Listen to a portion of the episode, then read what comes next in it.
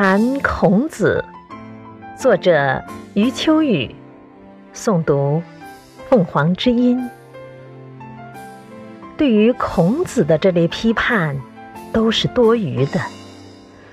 这就像我们批判泰山，为什么南坡承受了那么多的阳光，还要让北坡去承受那么多的风雪？可期待的答案只有一个。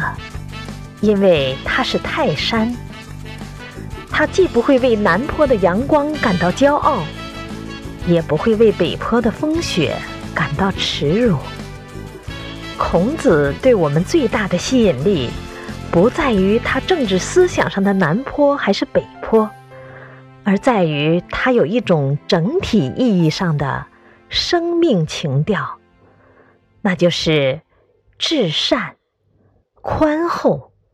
优雅、快乐、健康，他以自己的漫漫苦旅，让中国君子充满魅力。